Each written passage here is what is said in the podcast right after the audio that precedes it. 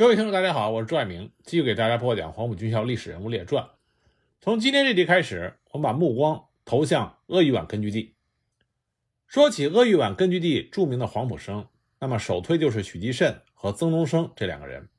那么他们两人呢，我们在之前的逝去的牛人系列里边，都给大家介绍过他们的事迹。那么和讲中央苏区和湘鄂西苏区一样，我们先来讲另外一个黄埔一期生。他就是在鄂豫皖苏区被冤杀的。我们之前在讲崔庸健的时候略微提到过他。那么这里呢，我们再补充的详细的讲解一下他的生平。这位就是黄埔一期生，早期重要的红军将领吴展烈士。吴展生于1899年，原名吴昌鹏，是安徽省舒城县雀店乡人。幼年就读于板山王学阳私塾。后来进入桃溪第二高等小学，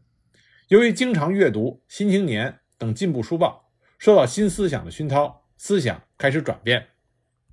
一九一九年秋，他以优异的成绩考入了安徽省立第一中学。在校期间，他积极参加了反对军阀的六二运动，并和蔡小舟、舒传贤等人筹建了安庆社会主义青年团。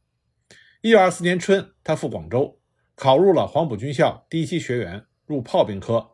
同年十一月毕业，留校任特委营长。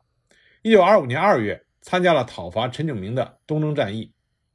一九二六年，经过彭湃和叶剑英的介绍，在广东农民运动讲习所任教员。黄埔军校政治科迁往武汉之后，组成了黄埔军校武汉分校。吴展任该校的四队队长。一九二七年底，他参加了张太雷、叶剑英等发动和领导的广州起义，当时任独立营营长。一九二八年十二月十一日，中国共产党中央委员会发表的《中国共产党对广州暴动纪念宣言》中明确的指出，英勇的广州工农兵士受着全国，尤其是广东革命斗争的推动，在无产阶级的领导下，于去年的十二月十一日爆发了空前的武装暴动，推翻了反动统治。广州起义是继南昌起义、秋收起义之后，部分官兵在中国共产党的领导下，与广东工人、农民。缔结同盟而英勇地夺取政权的一次武装起义。起义的主力军是以叶剑英领导的国民革命军第四军教导团、梁炳书领导的第四军警卫团，以及吴展所率领的黄埔军校特务营等。中国共产党早期直接掌握了武装，而身为共产党员的吴展是广州起义的直接参与者和起义部队的领导者之一，他为广州起义做出了重大的贡献。吴展能够迅速地成为中国共产党直接掌握的武装的军事主官，这和他自身的素质和能力有着很大的关系。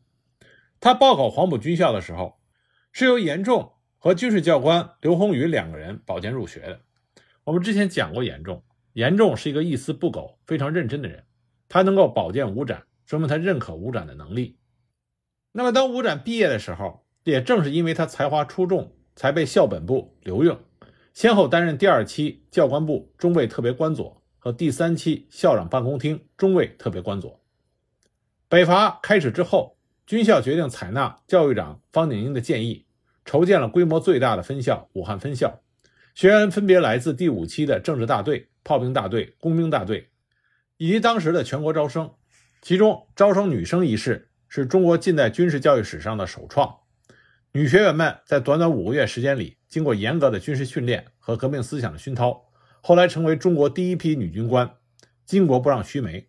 后来参加广州起义的尤溪、周月华、魏拱之、郑梅仙、张瑞华、杨庆贵、彭静秋等女学员，在校期间还加入了中国共产党。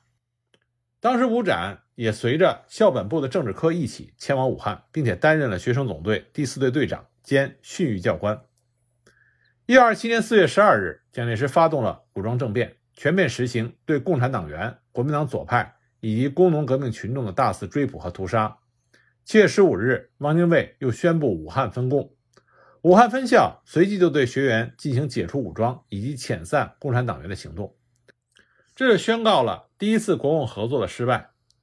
这个时候，国民革命军第四集团军第二方面军总指挥张发奎趁机就收留了一部分学生，来扩充他的实力。并将他们改编为国民革命军第四集团军第二方面军军官教导团。张发奎自兼教导团团长。叶剑英兼任该团的教育长，吴展任第一营营长，宋湘涛任第二营营长，刘先林任第三营营长。另外，尤熙、曾宪直、郑梅仙、廖德章、彭静秋等三十多位共产党员身份的女学生，不愿意被遣散，也被编进了教导团。那么，在中国共产党生死存亡之际，中共中央决定联合愿意革命的国民党左派，将中国革命进行到底。由周恩来、李立三、恽代英、彭湃等人组成了中共中央前敌委员会，决定于八月一日举行南昌起义。参加起义的部队包括叶挺指挥的十一军二十四师、贺龙指挥的第二方面军第二十军、朱德指挥的第五方面军第三军军官教导团，以及南昌公安局的保安队等。那么，吴展所在的国民革命军第二方面军军官教导团，虽然已经全副武装地拖出了武昌城。但后来还是因为陈独秀的命令，他们仍旧回到了武昌两湖书院，连同原来住在武汉的武昌国民政府警卫团一起，没有赶上南昌起义。后来这两支队伍先后到了江西和广州，分别参加了毛泽东领导的秋收起义，以及张太雷、叶挺、叶剑英等领导的广州起义。那么，第二方面军教导团是一支有一定文化程度和政治理论水平，身体过硬。打得起硬仗的队伍，该团的一千三百多名下级军官中，包括吴展在内，有几百名还没有暴露身份的共产党员、共青团员。共产党的影响力和号召力非常的大，就连张华奎都承认，教导团是一颗拉了线的手榴弹。南昌起义之后，张华奎为了要和桂系的李济深争夺广东的地盘，打着护党运动的旗号，带领第二方面军回师广东。教导团也随着大部队南下，队伍行至江西九江的时候，张发奎害怕教导团闹事，就收缴了学员们的武器。当时学员的思想十分混乱，唯恐张发奎也仿效蒋介石来个清党，大部分人准备逃亡。在这个危急关头，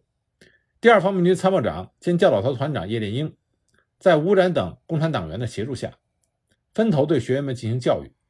指出了干革命是任重道远，不可能一帆风顺，稳定了他们的情绪，重新集结，并且继续南下。途中，为了防匪患，张发奎又重新发还枪械，装备队伍。但是，当教导团到达广东韶关休整待命的时候，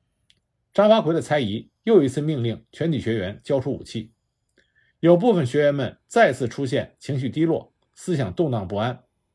党组织为了保存革命力量。又一次派吴展等党员的骨干分头到各连去做说服学员的工作，使得队伍得以保持原状，继续前进。一九二七年，张发奎占领了广州之后，立刻就脱去了左派的外衣，加紧镇压工农运动。此时，中共广东省委一方面识破了汪精卫、张发奎支流的要在夹击中奋斗的谬论，决定必须在他们下毒手之前进行起义。另一方面，当时张发奎的主力部队正在西江同桂军作战，广州空虚，武装起义正是最好时机。中共广东省委随即将决定上报中共中央，获得回复说中央对你们的暴动计划均大致同意，唯需立即开始的指示。十月中旬，张发奎的亲信、原来教导团团长杨树松赴任黄埔军校教育长一职，而吴展是杨树松赴军校任职时。教导团中调用跟随前往的人员之一，被任命为新成立的黄埔军校特务营营长。另外一名随行人员王侃如也是共产党员，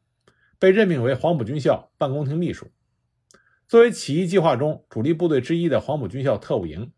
吴展等军官在秘密进行起义组织准备工作的同时，坚决执行南方局与省委联席会上所确定的行动方针，尽量发展党在士兵中的组织与影响。以取得此等武装群众之实际领导地位。他们一方面以革命意志坚强和行动积极的士兵为核心，去团结和教育广大士兵；另外一方面要求他们每日加紧实施政治军事训练，并且根据城市起义的特点，侧重进行散兵战斗中的攻击、射击和夜战的训练教育。当时吴展率领的黄埔军校特务营共有三个连。其中有朝鲜人一百五十多，这在我们之前讲崔庸健的时候提到过。他们后来在广州的部分苏联越南等革命者一样，怀着对共产主义的共同信仰，参加了广州起义。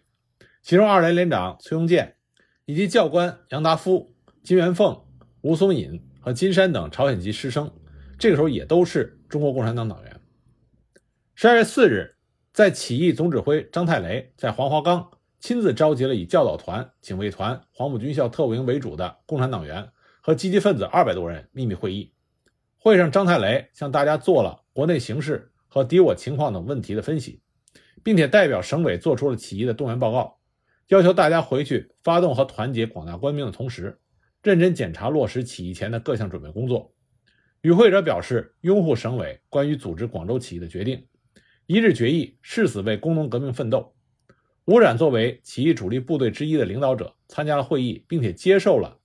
上级指示。黄埔特务营的任务是监视反动武装，组织特务营配合工人的活动。起义准备工作按部就班进行之际，负责转运武器的。小北直接大安米店突然被敌人发现，老板被捕之后供出了实情。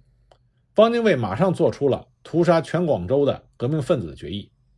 中共广东省委在这个紧急形势下，决定将起义由原来的十二月十二日提前到十二月十一日，并将提前起义的决定立即报告了党中央。十二月十一日凌晨，张太雷、叶挺、周文雍、恽代英等人在北教场四标营教导团驻地集合誓师。并且宣告广州工农兵联合起义开始。教导团第一、二、三营、警卫团第三营、工人赤卫队第一到第七连队、市郊西村、方村、花地的农民赤卫军等，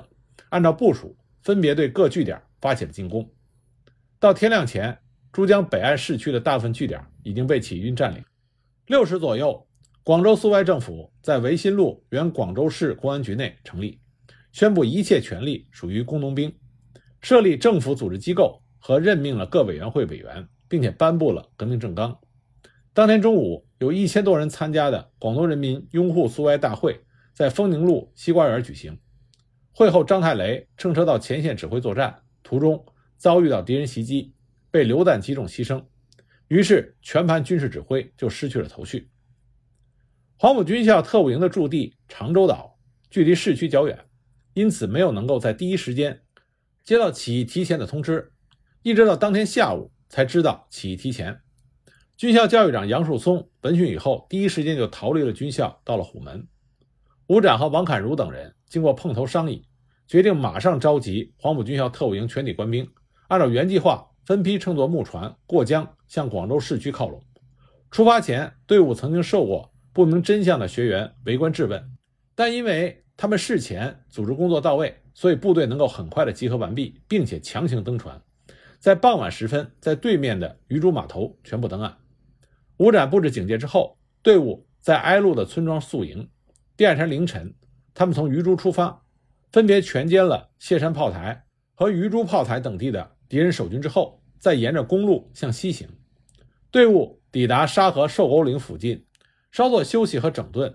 当吴展正与王侃如等军官们商议如何派人进城与起义指挥部取得联系的时候，突然担任警戒的士兵前来报告，发现敌情。原来对方是奉了张发奎之命，从惠州返回广州镇压起义的李汉魂的部队。吴展立刻布置进行阻击，并且下令做好了战斗准备。当敌军走入有效射程范围距离之后，吴展马上命令开火，双方随即展开了激烈战斗。但是因为特务营的士兵大多数是没有经过实战的学员，军官的实战经验也不多，因此在激战过程中，特务营兵员损失比较惨重。其中，崔庸健率领的第二连朝鲜籍的师生就伤亡了一百多人。在敌强我弱的情况下，队伍很快就被冲散。吴展只好命令部队向白云山方向撤退。队伍边打边撤，到了太和区的时候，陆续与市区撤出来的教导团、警卫团的余部会合。为了使起义部队不再受到不必要的损失，决定由吴展率领特务营和教导团一营等的余部留守进行阻击敌军，掩护大部队继续向东转移。与此同时，国民党李福林的第五军两个团、驻韶关的两个团、驻佛山的两个营、东江的第二十五师、西江的第十二师、南路的教导第一师两个团，从西北南三面将广州包围起来。除了士兵外，工农队伍的武器也严重不足，工人的武装很多还是竹刀木枪，而且缺少训练。虽然浴血奋战，顽强阻击，但是多处据点还是失守。教导团女兵班班长尤西带领的女兵们在天字码头阻击数倍于己的敌军，反复的冲杀搏斗，最后全部壮烈牺牲。敌我力量悬殊，要继续坚守广州是不可能的。为了保存实力，起义指挥部决定撤退。国民党军在起义部队撤离之后，重新占领了广州，随即进行了六天的血腥大屠杀，整个广州城尸横遍地。据统计，广州起义一共有五千七百多的军民殉难。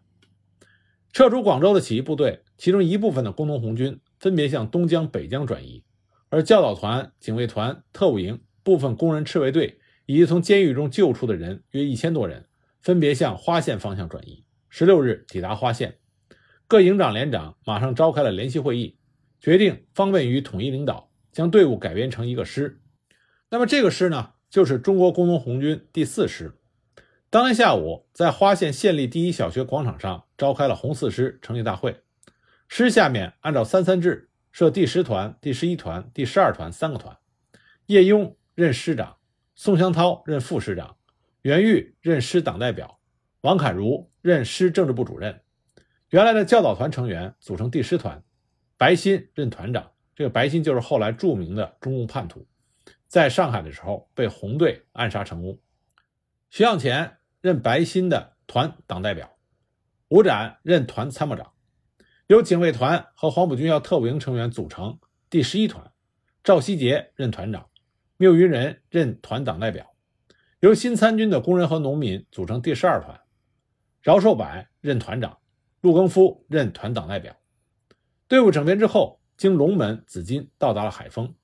与彭湃所领导的海陆丰起义部队会师，被后来扩大巩固海丰、陆丰、惠来、普宁等红色根据地，进行了艰苦卓绝的斗争。广州是吴展跟着共产党戎马生涯的一个重要转折点。从广州起义开始，吴展开始接受共产党领导下的武装斗争的洗礼。在起义中，他表现出临危不惧、指挥若定的英雄主义气概，以及中国共产党人特有的在危难时刻冲锋陷阵、前仆后继、视死如归的献身精神。不仅是他自己参加了广州起义，与此同时，在他进步思想的熏陶和影响下，他的弟弟吴杰、弟妹马毅以及后来成为他夫人的彭景秋等家人都参加了起义。不久之后，海陆丰革命政权就被破坏了。吴展转赴香港，再转到上海，与他的爱人彭景秋一起回到舒城、安庆等地开展革命工作。一九三零年冬，吴展夫妇回到上海，被组织分配到周恩来领导下的中央军委工作。一九三一年一月，鄂豫皖革命根据地的红军和红十五军合并编为红四军，中央派吴展赴鄂豫皖。任红四军第十师参谋长，直接参与指挥了有名的黄安、商黄、苏家府、黄光战役，对鄂豫皖革命根据地的建设和取得第二、三、四次反围剿胜利做出了出色的贡献。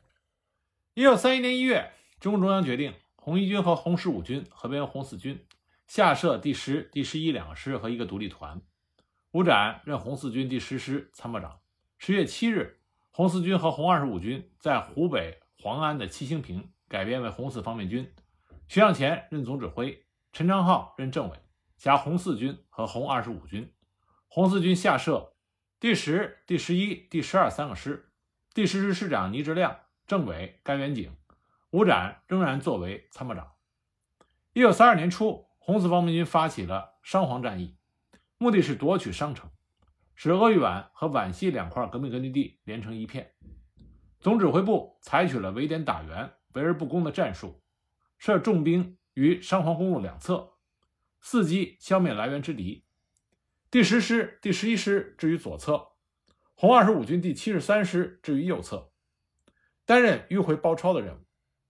吴展直接指挥特务第二连和师部特务队，在左侧配合兄弟部队阻击曾万钟等部之敌。当时正逢雪后，道路泥泞。部队行动困难，吴展克服了高度近视的困难，亲临阵地侦察敌情。一月三十日晚八时，吴展在江家集接到特务二连传来的情报，他当机立断，立即下达命令：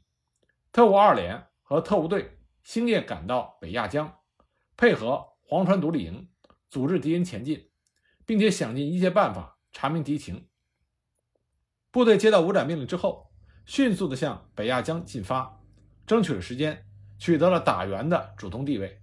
保障了红军大队执行总指挥部的作战计划。红十一师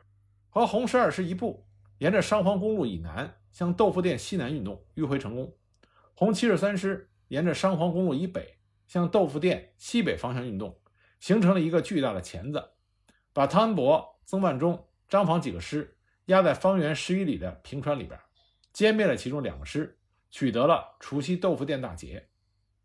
三月上旬，苏家府战役开始，十师担任阻击突围之敌的任务。二十二日，红十师先头部队与苏家府出援青山店的敌军遭遇。歼敌一个营，迫使敌军退回到苏家府。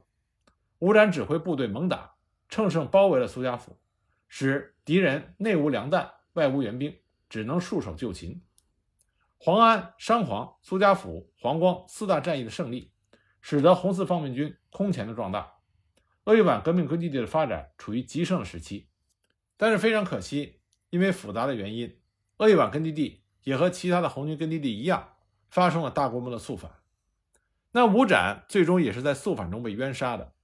鄂豫皖根据地的肃反比较著名的是白雀园大肃反。啊，吴展呢，并不是在白雀园肃反中被杀的，而是在后来小河口会议之后的肃反中被冤杀的。那为什么吴展躲过了白雀园大肃反呢？根据徐向前徐帅的回忆，